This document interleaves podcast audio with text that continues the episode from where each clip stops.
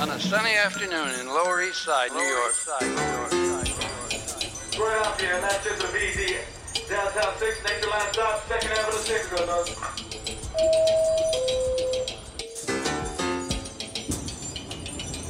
觉得上海，其实所谓的社群文化，或者说所谓的线下活动，是一个在别的城市不那么常听到的概念，但是在上海又做的特别的好，就是有这么一个现象，的这么一个需求，所以。举个例子啊、我和 Taco 经常会有一些我们叫做坏主意，就是 voice ideas，完全不着边际，就是那种天马行空的东西，就是我们要买一个浴缸，然后坐在浴缸里面滑雪之类这种类似。以城市的街道为赛道的这么一些比赛，我们叫做野猫赛 （Alley Cat）。嗯呃，最早是从美国和日本传进来的。美国的就是纽约和旧金山及 Boston 有这么一些单车邮差，他们会嗯骑车送快递为生嘛。下班之余就也是自发组织一些这种比赛，到某几个点、某几个 checkpoint 去打卡，然后谁最快打完谁。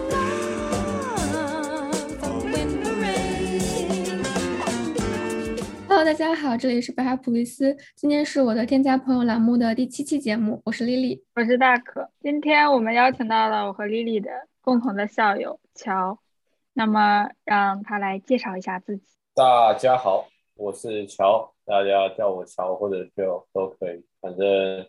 我也是去年这个时候吧，五月份，对，五月份的时候从儿童的毕业，然后就待了大概有三四个月吧，在美国，同时找工作的时候，然后整理一下自己的作品，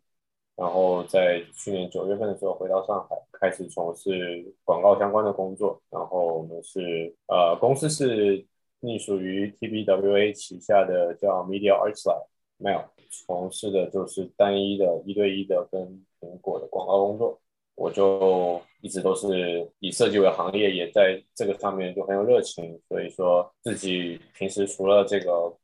正职工作以外，也会做一些自己喜欢的设计类的项目。啊，当然现在已经离职了，所以说现在的状态是全身心的投入在自己和朋友的一个牌子上面，叫做 c o o i e Waves。对，这个我们可以慢慢讲。我现在就是这样子，然后平时骑车、听听音乐什么的。嗯，那我觉得就是 R Center 就是感觉一个很流传嘛，或者就是一个很神圣的事情，就是大部分成绩好的人都有自己的 Apple 或者 Nike 梦。那你觉。得你实现了自己的 Apple 梦，切身体验如何呢？就当然也不是说百分之百的实现吧，那当然最高的目标是直接去 Cupertino 工作，嗯。啊不过也算是旁敲侧击了吧，因为呃，其实之所以有这个梦，是因为我可能我自己很喜欢 Steve Jobs，很喜欢他的早期的这些苹果的设计，这个是很能打动我的。那我就觉得，既然我在 e o n 读了之后，肯定要稍微有一些这方面的追求，那自然而然就是嗯完成了这个梦想之后呢，我觉得感觉是交叉在一起吧，并不是说特别好或者特别坏，因为它并不是直接在 Apple 做任何事情，而是可能以一个乙方的角色去辅助 Apple，或者说达到一些 brief，达到一些既定的要求，然后来做一件事情。这个是我认为可能稍微有一点局限的地方，嗯，嗯尤其在国内的广告公司 for A 的这种体制下面，啊、稍微有些局限。但是你在这些限制当中，还是可以去很很随心所欲的去追求那些就是细节层面上的东西。比如说，你去深挖一个呃字节句，深挖一个行件句，去推敲反复的去调整同一个 layout 一个版式，这个其中的过程是很有意思的。就是在学校的时候，可能大家做的东西是五花八门的，啊、更看重的是一个体系，更看重的是一个你能你能 expand 到多少个领域去。在广告公司或者说做 Apple 活的话，你可以在一个节点上面就是无限深的去推敲、去深挖，这个是我比较啊、有收获的方面吧。嗯，因为我不知道，就是你呃之前工作的那个公司具体是干嘛的，我好像没有听说过都，所以就是可以麻烦你解释一下，呃，就是具体一点的例子啊，或者说你们是给苹果做一个什么样的广告？就是像是手机广告什么样的 campaign？对，这样的就是呃，TBWA 底下这个 Media Arts Lab 其实和苹果是一个老东家的关系了。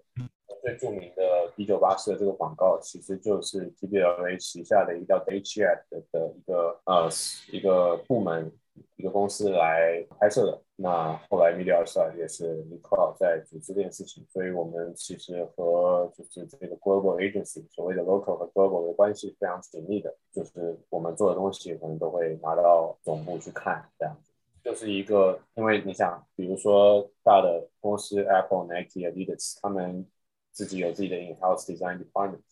那也会有一些。外包的或者说第三方这些 agency 来帮他们分担一部分的工作，我们就是充当这样的角色，在中国，嗯，负责的范围可能就是平时的这些 social media，包括微信，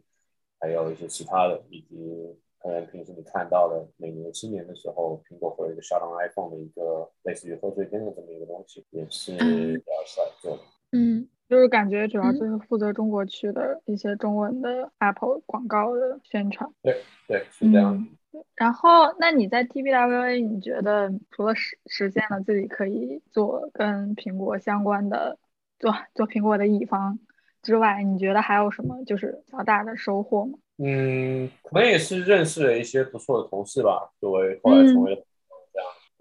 嗯。可能性格使然，或者说工作的要求也好，都会让我或多或少从身边人学到一些东西。像比如说，我一开始在二线的时候，我是非常非常抵触 Photoshop 软件的技能很差。但是来到这边之后，可能突飞猛进嘛，因为工作需要，就现在技能上会更更熟练一些。其二的话，其实就是因为是广告公司，所以说。要有一个所谓的提案，提案就是一个 keynote，包括前期的这些策划、一些 planning 大的方向到后面的执行，在这整个 package 里面，其实有点像在学校做这种 brand guideline 这种感觉，但是你看更多的就是就是 real world commercial 的东西，所以这个方面是很难得的。就是一直有人说我可能起点很高，就一来。就做苹果，但我自己感觉到的收获和他们对我的评价是不一样的。我觉得就是我我看到了更更系统的，或者说更 design management 方面的东西，的同时又学到了一些硬性的技巧。对，嗯，那为什么要离开呢？我，其实是这个呃，我负责的项目被甲方自己拿回去做了，因为。啊，苹果在中国有设一个 office 在在浦东，诸多原因吧，其实也不是说保密不能说，而是肯定有我不知道的真正的原因，让我们的这个 team 就等于说有点这样被解散了，然后就走。其实确实比我想的稍微早了一点，但是我离职的那一会儿刚好也非常的忙在就是 Kobe Race 这个上面，所以算是一个好的机会吧，好的好的信息。嗯，既然你刚才也提到了，就是你自己的现在在做的这个品牌 Could Be Worse，对吧？可以给大家介绍一下，就是这个品牌的具体是什么，然后具体做些什么事。其实我们呃，这个品牌是从大概今年三月份的时候才真正确立有这么一个东西吧，到现在也差不多大半年了。我们其实也一直在摸索，到底自己该怎么来定义自己。有时候跟别人说我们是一个 design studio。有时候跟别人说我们是一个 event agency，因为我们做很多这种线下的活动来来怎么说体现我们的设计，体现我们的风格。所以其实我我也没有办法给一个准确定义，那它就是一个二人的创意团体吧，或者说创意单位。嗯，我负责视觉，然后我的 partner Paco 负责一些文案和商业方面的东西。那你们就是介绍一下，就做过哪些，比如说 event 也好，或者对项目也好。其实目前可能在我们发出来的这些活动信息或者一些报道上面，肯定是活动占的比较多。但我觉得可能一个好的活动就跟一个好的产品一样，或者说跟一个一一张好的海报一样，其实就是有一定的传播的。就是力量以及他自己的美感在里面，就是你可以为一个活动做一个海报，做一些周边的延伸的东西，这些是我们来体现我们价值的媒介了。其实就像我们在 a r g e n 上课一样，就是做一些可能虚拟的 event 来展现我们的能力，来来锻炼我们自己对于这个设计体系的这么一套认识。我觉得其实这对我来说还是一样一个现世界的练习吧，一个 practice。那你们现在是怎么找到活动的呢？就是有 social media 宣传吗？或者就是靠朋友介绍？嗯，这一方面主要是我的 partner 负责吧，他以前是所以说可能有一些资源。要在在而三，就是其他的品牌看到了这些活动之后，自然而然也会想来，就是自己找。当然，我们也会自己去提案，就比如说我们下个月要做的一个 road trip。是从上海到新疆开车，这个叫做 Tour Detour，就是一个 road trip 啊。这个是我们做了一套提案，然后去 pitch 一些品牌，找到我们需要的资源，然后帮助我们完成这个项目。嗯，因为我觉得上海其实所谓的社群文化，或者说所谓的线下活动，是一个在别的城市不那么常听到的概念，但是在上海又做的特别的好，就是有这么一个现象，有这么一个。需求，所以这一方面我们就就就在着重做这些线下活动，那做出来的案例可能也就比较能够说服更多的人吧，还挺有意思的。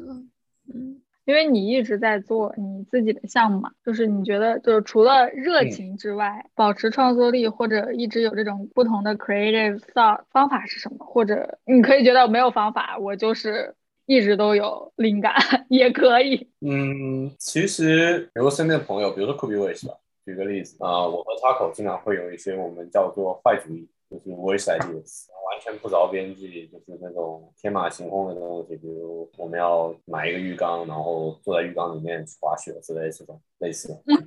就是一些很蠢的想法吧。这个是会通过我的 partner 来来。来得到。那我自己可能更多的就是看书，我很喜欢买书。嗯，虽然说不会细读吧，可能就是一直翻阅，或者说就是作为收藏买书。然后每天可能起来之后，就是坐到电脑前，不会马上工作，就先各种 YouTube，各种就是哇，各种就是去看，就是很很随意。没有目的的去翻阅，就是可能刺激一下自己的眼睛和大脑，就真正的醒过来这种感，得到灵感的办法。那实在不行，觉得今天家里太闷了，就出去骑车，或者就出去走一走。我觉得这个是一个很自然的过程。我并没有说为了要去得到一个灵感而非常要怎么样，或者说一直等着一个想法来来敲我。之前大可跟我说，你在 Art Center 的时候，在那个 San Francisco 的 Design Studio 实习过。嗯，然后呢，因为你现在毕业了以后，就是相当于在国内做了一年的设计师。你觉得作为设计师这个职业，在国内和国外工作上面有什么区别吗？就是包括工作流程。然后人际关系，或者说整个公司的公司氛围。如果把 Design Studio 跟就是 Media Arts Lab 来做比较的话，好像没什么可比性，因为是一个小的 studio 和一个大的集团这样的这么一个对比。因为我觉得在集团里面，或者说在大的公司里面，自然而然会有很严格的这些等级制度。这些制度其实是为了更好的去确保一个想法和一个项目最终的落地。的呈现我可以理解，嗯，但自然而然会限制很多所谓限所谓限制很多想象吧，这种感觉。那可能在 design studio 的时候，或者我在美国的其他实习，以及我现在在做 r e i 的状态，反而我比较喜欢的就是很小的团队，很好的这种所谓的 studio vibe 啊，大家。下了班还能做朋友，一起喝酒或者一起出去玩，这种感觉，我觉得可能真的是这样才真正的算能把设计融入到自己生活里面去，或者把职业融入到自己生活里面去的这么一个状态，就是这个是我觉得比较大的区别吧。在做苹果的时候，可能就是朝九晚五，那，回家就休息，或者回家再继续做一点自己的项目，觉得相对来说可能会更规律一点，但是少。那么一些乐趣，或少了那么一些不确定会发生的事情，那反而可能是我们会期待的。那你在 TBWA 相当于你的呃甲方是苹果，就就是相当于还是跟呃外国的客户合作？有时候是会跟上海的苹果啊。的时候是直接跟就是这个金融。如果浅显的讲的话，可能大部分的国外的这些客户，他们在流程上或者操作的步骤上会更清楚一些。换一个词说，就是可能更专业一点。那么这样子的话，交流起来可能也会更方便一些。大家都有一套自己可能既定的语言，就是会更高效的沟通吧。那比如我在接触一些国内的客户的时候，就以 k u b i Wish 的名义接触一些国内客户的时候，会觉得可能会稍微随意一点，但是有时候随意带来的不一定是正面的效果，可能最后做一个四不像出来，或者说让客户不舒服的同时，我自己也觉得我没有发挥好我该做的事情，嗯。嗯但各有各的好处吧，好像也没法举一个非常详细的例子。比如说在 Apple，我还是会喜，我还是会喜欢，可能大家就是甲方和乙方，或者设计师和客户之间的关系是有一些第三方的保障的，比如说最基本的合同和基本的这种呃一些所谓美上面的共识。我觉得这个是在做一个项目之前，你可以去把握的东西。对，特别是像 TBWA，它是一直都是在给苹果做，所以之间也是有默契在的，而且合作这么久了，你就又是像苹果这种大公司，他们做东西都是就是起码他们的流程是很规范，就是你很少会出现就是啊，我这个合同就是你你这个地方写的我有疑议。或者啊，我们为什么到这个时间，我们还完完成不了我们计划的进度？感觉这种稍微就是扰乱进程的事情，小事会少一点。下面我的一个问题呢，就是 关于你的生活体验，就是我个人感觉啊。上海就是它好的地方呢，是 community 这种社群，包括近两年在文化上，无论是政府的扶植也好，还是整个城市里面，因为一些比如青年文化的萌芽也好、涌入也好，就是它确实发展的比较快。当然，城市建设方面也是，但是就是我觉得网红现象有点太严重了。就是我之前回来是有给自己打过预防针的啊，我毕竟也是刷小红书的人，我是大概是知道什么样。但是当我真正走在那两条街上的时候，感觉是不一样的。我甚至会紧张，就是我这个人其实之前就是比较盲目，就是我我不太在乎这种，就是比如我去北京三里屯，就是我就想穿什么就穿什么，就可能我有一些朋友就会觉得，哎，我今天打扮的不好看，就是我不想去，但是我无所谓，我就是那种目标性特别强，我今天来这就干嘛的，我不太介意，就是周围的人什么样或大家穿什么样的，我完全不介意。但是上海就是给了我一个啊非常大，然后闪了一下，就会哇，我真的会介意，就是会有那种比较尴尬的感压力觉。好大。对，就那种嗯我真的属于这儿吗？就是啊，我是不是站着不太合适？那个人在照照片，我要不等他照完再过去，让他照，让他照。就是对，所以我特别想知道就是的体验。就我之前的那个家住的是离你说的这两条街非常近的，上班还好，可能下班的时候会比较多，因为那会儿日落，然后就很多人在拍照那种。我其实也是一直都不太 care，因为觉得这是他们的选择吧，可能这两条街就属于你们吧，我好像也没有什么跟你们争的必要。我我需要我日常生活需要的东西也都不在那条两条街上面，可能就买买咖啡什么的，就就这样子。觉得可能社会里面有很多种人，那这种人恰好在你住的附近，或者说你每天经过的地方被你看到了，会引起你的不适。但是时间久了，可能也就好了。就一开始是抱着一个惊讶或者说不理解的状态，嗯，后来就觉得说啊、如果没有你们的话，可能中国的 GDP 也不会那么高，就这种感觉。因为我之前你肯定是小红书上看到过我，连账号都没有，但是被拍，然后没有，不止一次哦，不止一次。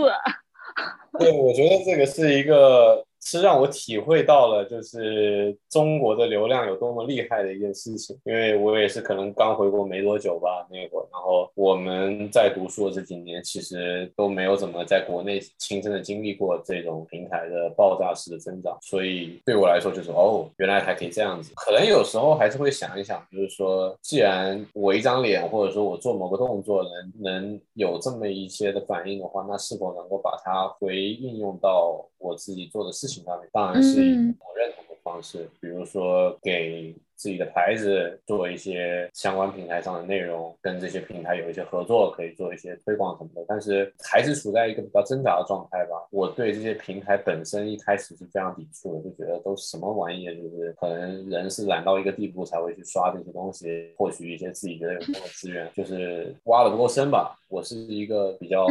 深挖东西的人，后来就觉得说，好像这也不是这些平台的错。中国确实有这么多人需要这些资讯，需要这些他们觉得好的内容。这个可能在长远的发展的角度来讲，是一件好事。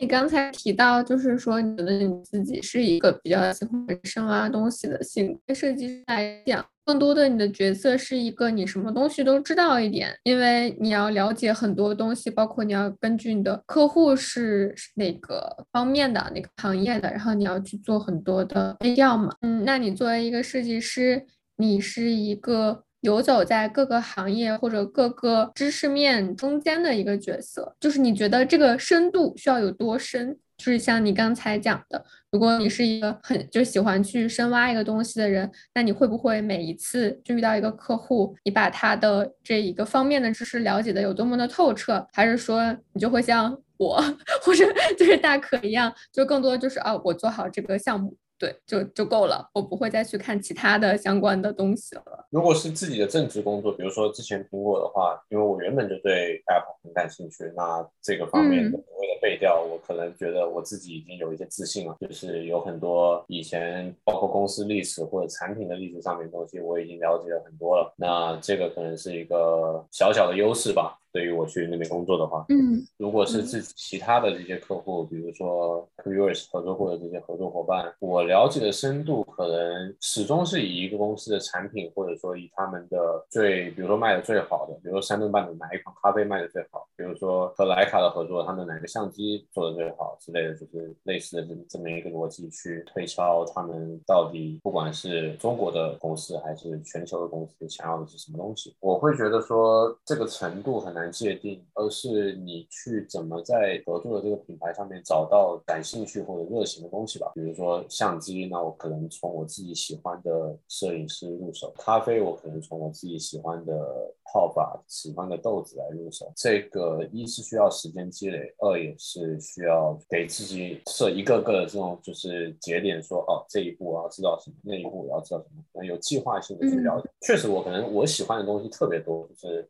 感兴趣的东西特别多，觉得这个好玩，这个也好，这个潜移默化导致我做了选择了设计师这么一个行业，尽量了解深一点咯。如果到了到了一个地步，你觉得这件事情没有意思，那就打住，那可能这个对于你来说了解的一个合适的深度。那我们接下来聊一聊你喜欢的比较深的东西，你和你的自行车，讲都讲烂了。我记得你那个 Type Five 的项目就做的自行车。是不是？对，我当时是我记得我是在学校的一个那个 Instagram 账户上还是什么上看到了你那个 Transmedia，就是在那里骑车的那个车 的那个，然后我就觉得哎，这个这个好酷啊，就还还能骑车呢，这么高级。然后我又去看了那个项目，那个费了好大劲，最后呈现的也没有。但是挺好玩的，就我很好奇，你在洛杉矶的时候也是有车的，对吧？但是其实，在洛杉矶我们还还是就是日常如果出行的话，还是开车比较多，就不像说你在上海这样可以天天骑车这种。嗯，我我去美国的时候就带着自行车去的，第一次去的时候，当时是另外一辆车，然后那会儿就骑骑所谓死飞嘛，就骑了大概几年了。然后一直骑到现在，当时是学校在山上嘛，对吧？那我我有试着骑过几次，然后就每次骑完都是汗流浃背，有点可怕。然后而且现在课业这么多，我在骑车就是给自己找事情做，就是这种感觉。对对对，嗯。后来就还是都开车，但是一直觉得骑车对于我来说，可能一个主要的灵感来源吧，它是像设计一样，就是融入在我生活里面的。那我需要把它转化成另外一件事情的时候，需要的代价或者需要的精力是基本上很少的，就是自然而然、很自发的就出来了。那这也是可能我选择做在在学校的时候做了自行车相关的项目，也希望看到自己喜欢的东西能有更好的呈现。现在在 Race 也做很多自行车相关的东西，今年开始飞盘很火，飞盘这么一个运动，嗯，做了很多飞盘的活动，很多人都以为我们是专门做这个，但其实我和我团人都是就是很扎根于自行车的这么一个组织，就是人类最伟大的最伟大的发明嘛，我们都是很坚信这一点。嗯，那你们自行爱好、自行车爱好者一般是都做点什么呢？就是你们这个 community 都有什么活动？其实就是以骑车呗，然后有时候会办一些比赛，就是小的、大的，嗯以城市的街道为赛道的这么一些比赛，我们叫做野猫赛 （Alley Cat）。嗯呃，最早是从美国和日本传进来的。美国的就是纽约和旧金山及 Boston 有这么一些单车邮差，他们会嗯骑车送快递为生嘛，下班之余就也是自发组织一些这种比赛。到某几个点、某几个 checkpoint 去打卡，然后谁最快打完谁就赢。天天看这些东西被影响，那就也想把这些东西带到国内来分享给更多的人，就做了嗯啊、类似的活动，可能也是维持这么一个社群，这么一些骑车朋友的热情的一种方式，就觉得挺好的，大家在一起都挺开心。嗯，那上海其实是一个非常非常，我没有去过可能阿姆斯特丹或丹麦其他地方，但是我觉得上海是真的很适合骑车的一个地方，因为它真的有把自行车放到城市规划的一部分里面去考虑，我觉得这个是很难得。是的。然后我印象比较深刻还得的 Kobe Wars，你们举办了有一个活动，我可能我可能看的也不多，然后拿罚单的一个城市哦骑行的活动。那个就是一个很小的一个，就是我们只允许十二个人参赛，为了控制这个罚单的风险，为了怕嗯有人找上门来，呃，我们叫做 Avenue Dash，就是在街上冲。给的任务就是说，先拿到罚单完之后，再回到起点就赢。其实原因之一是为了给后面的那大型一点的，就是我说的这种野猫赛类似的这个比赛做预热，然后其实也是和一个上海本土的服装品牌他们办的一个运动市集的活动做一个配合，就觉得可能这是一个我觉得比较有意思或者比较新奇、比较 c o o wish 的城市运动这样啊。最后其实因为有一二三名嘛，然后也刚好只有三个人拿到了罚单。那天我不知道为什么，就是去那些明明不可以骑车的路，被警察看到了，警察也不拦你。这可太难得了。可能是月初还是什么的，警察不需要做业绩，就就给的罚单比较少，反正勉强顺利举办，挺好玩的。嗯真的，我第一次知道在上海会就骑自行车会拿罚单的时候，就是我之前只有听我的前老板 说过啊，你知道吗？上海现在也不是特别的 friendly 了，有些街道就不让骑。啊，我说真的吗？我不信。然后我就 在上海骑，骑到骑到有一个街道的时候。发现我旁边没有人骑车了，我说哎，怎么没有人骑车了？然后就听到后面有一个就是有一个隐隐的声音在跟我说下车，警察，警察，警察，就一直在后面就叫我。然后我一看外卖小哥，他在那个人行道上面推着车，警察，然后跟我说前面，然后我就赶紧下来，然后真的就是在拐弯拐拐弯的地方，警察就正好揪住两个骑电动车的在开罚单。确实，骑车的人也多嘛，电动车也多。那确实，现在街上的每个那种路口警察也越来越多，有时候挺烦的，但但也是城市发展的一部分吧，一个步骤。嗯，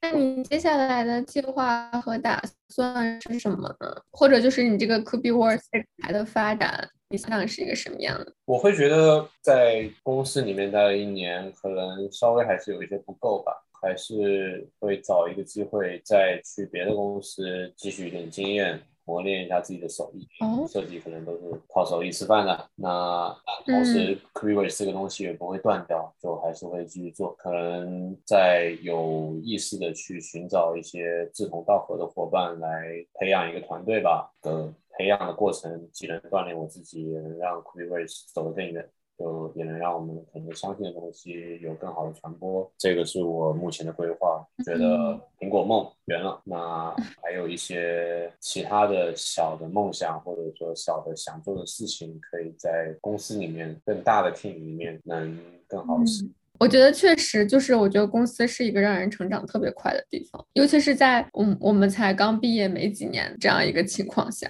感觉回到公司是一个很好的选择。我觉得我是属于那种比较需要切换状态的，不能在一个地方嗯的一种环境里面待太久。那我自己如果就是意识到自己有一些需要学的东西，那肯定会就是有相应的考虑去一些别的公司。像苹果是比较就是它的特点很明确，这个公司就是这样子，就是做苹果，就是。嗯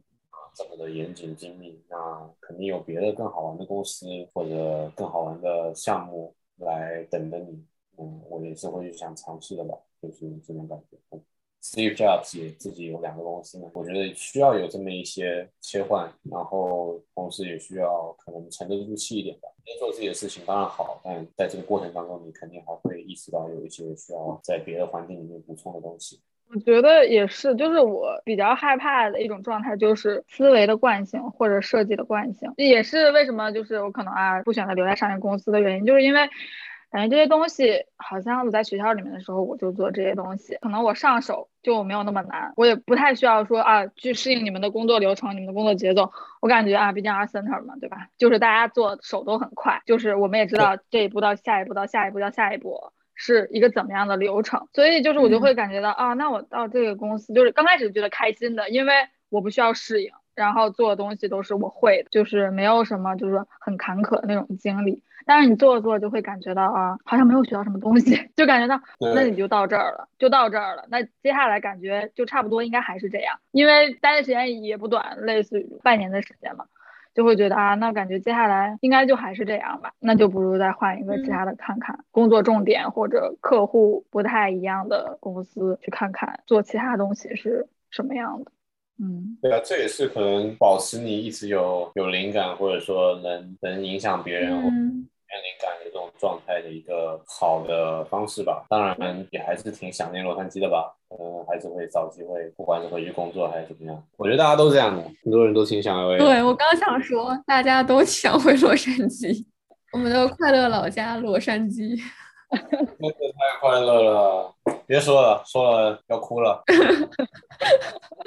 因为你刚才也有提到，就是你平常也会看一些书啊，包括听一些音乐啊之类的，就是这就是我们一个固定的问题，都会问每个嘉宾的，就比如最近学的一些什么新的小技巧啊、小技能啊，或者一些培养的新的兴趣，都可以讲。最近就像我之前说的一样，我每天早上起来都会随机的去浏览各种东西，就刺激自己，看一些哇，看一些这种东西。最近还有在看，就是伤口怎么更快愈合之类这种东西。调整自己的饮食，不要吃酱油之类这种东西，有在看的。那 OK，这是平时看的一个东西。然后最近刚到了几本书吧，就是双十一的时候买了几本书，觉得挺不错的。那个有一个书法家叫王东明，不知道你们知不知道？他写的字就我觉得挺震撼的吧，因为之前在 Apple 的时候一直有看他，他当时在那个 Apple 在杭州西湖开了一家店，大概是快十年前了吧，可能一四年还是一三年的时候，他在那边写了一个那个就是在开幕的那个外面施工幕墙上面写了一套书法，特别漂亮。嗯，嗯对，去看。嗯我看到时候找链接可以发给你，反正就挺震撼的。然后他最近新出了一本书，叫做《从头开始》，是嗯他四十年来所有的就是这种书法的合集吧。这本书还编得不错，可以去看一下。嗯嗯，最近还收到了朋友寄的那个 Carol Martins 的书，啊、啊我很那个什么 Is the Gallery 做的他的展是吧？在上海做了一个展，然后嗯这本书叫《天王星》，我很可惜没去看那个展，就是那会儿骑车去了，然后回来就已经撤掉了。除此之外还有在看什么呢？哦，因为最近就是买了一套音响设备，呃，因为一直都听音乐嘛，然后一直都买一些黑胶，但是在买黑胶的时候，其实一直没有没有东西来放它，然后后来就买。最近也有在看一些音乐的一些流派什么的吧，就有一个比较官方的或者比较系统的一个音乐界非唱片界的百科，叫做 Discard。他们是不是也有商店？我好像记得我好像消费过。对，就其实跟音乐差不多，但是它里面可以帮你系统的梳理一张唱片的来源，它出版了几次，然后它到底还有没有卖，它的成色、它的这些品相什么的都很细致，你可以自己去得到你的 collection。之前那个 竹内玛丽马竹内玛利亚的那个 Variety，我就是从这上面买。啊、那张出名的 J Pop，然后就打打游戏呗，也没办法干别的事，做饭也做不了。嗯，对，打游戏、听音乐、网上冲浪，是的。的最后一个问题，也是一个我们会问每一个嘉宾的问题，就是在嗯不管是你从国家公司工作的经历，还是从你自己做项目的体验，你觉得，或者说是你在学校的这些年，你觉得你学到的作为一个设计师最重要的 quality 是什么？最重要或者有一些学习方法真诚。就是对自己的作个我们上一次，嗯，对，哇真的对大家大可也笑了，是因为就是上一期嘉宾跟你说的答案一模一样。上一期是谁？是 Maddie 吗？还是？新国场，新国场，哦，Shan。嗯，对，要真诚一点。我觉得做设计跟做人是一样的，其实你就是把你的名片用设计的方式交给别人。那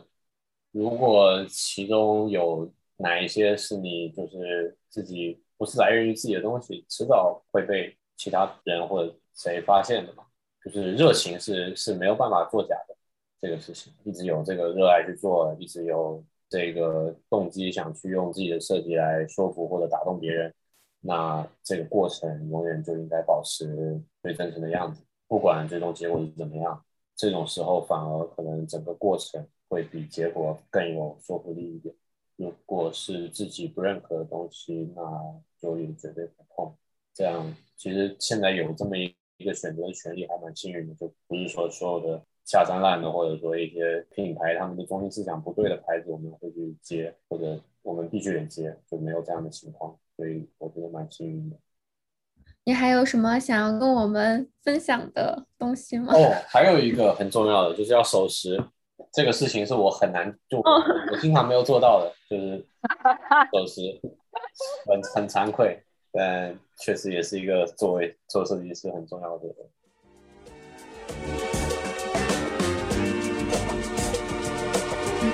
谢谢大家收听今天的节目，拜拜。拜拜。